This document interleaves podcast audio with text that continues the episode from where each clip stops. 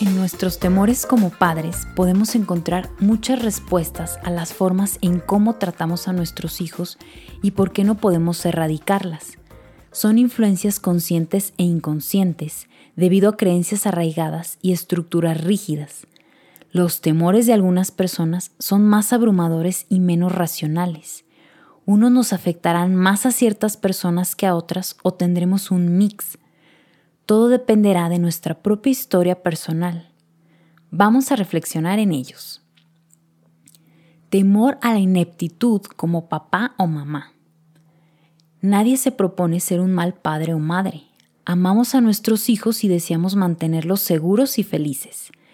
Pero a veces nos sentimos incompetentes, confundidos y frustrados cuando las cosas no salen como las planeamos e inseguros de poder hacer aquello que es respetuoso por lo que podemos tomar varias vías problemáticas para resolver los conflictos. Te menciono tres. La primera es acudir a consejos tranquilizantes pero errados. Me dijo mi tía, que parece muy segura y ha tenido ocho hijos, que hay que dejar llorando al bebé. Le haré caso al pediatra cuando me dice que le dé una estrellita cada vez que me obedezca. La segunda, el temor a la ineptitud provoca que algunos padres cumplamos todas las exigencias de nuestros hijos, lo cual es distinto a satisfacer sus necesidades y trabajar con ellos para solucionar los problemas.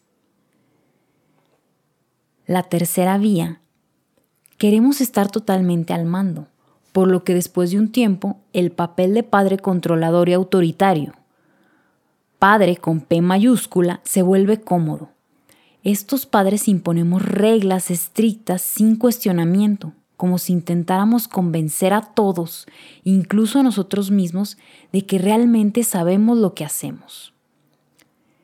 Temor a la impotencia. Cuando fuimos niños hemos sido vulnerables y dependientes de alguien más, y esto resultó una experiencia dolorosa ya que no nos brindaron los cuidados, el respeto y el amparo que necesitábamos, por lo que inconscientemente nos resulta terrorífico volver a ser impotentes y dependientes, así que afrontamos ese temor pensando en que no debemos perder el control y necesitamos estar siempre al mando. Tememos que ceder un centímetro, cambiar de idea, admitir que estábamos equivocados, no dar una prueba de autoridad, nos lleva a perder esa autonomía que llegamos a experimentar de adultos cuando no teníamos hijos, el temor a quedar a merced de otra persona. Por lo que la paradoja es que los papás que nos vemos a nosotros mismos como faltos de poder somos los más propensos a recurrir a tácticas de control excesivo. Muchos incluso llegamos a vernos como víctimas de las intenciones malévolas, entre comillas, de los niños, como cuando decimos que es manipulador, tratando de justificar nuestra reacción negativa, buscando motivos igualmente negativos en el niño. Por ejemplo, nuestra bebita era indefensa y ahora parece que me la cambiaron por una que quiere hacer su santa voluntad y oponerse a lo que le pido.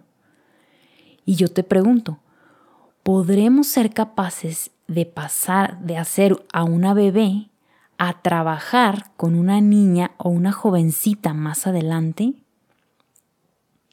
Otro temor es temor a ser juzgado.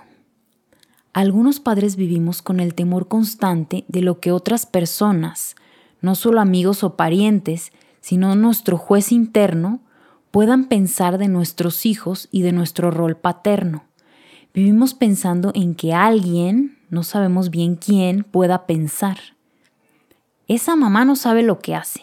Mira cómo trae a sus hijos. Pensemos en cuántas cosas de las que hacemos con nuestros hijos son influenciadas por nuestra preocupación de cómo las podrían percibir los demás adultos. Un adulto le obseca algo a nuestro bebé e inmediatamente le decimos, dale las gracias a la señora. Y el bebé todavía ni siquiera sabe hablar.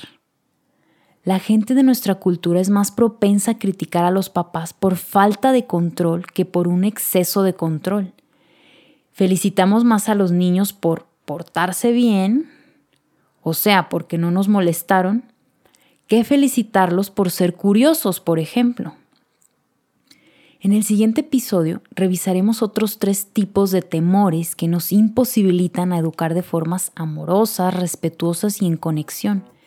Mientras tanto te dejo con el reto de hoy. Vamos a anotar estos tres temores y mañana que escuchemos el resto también los anotamos y analizaremos cuáles son los que más predominan y cómo fue que se arraigaron en mí.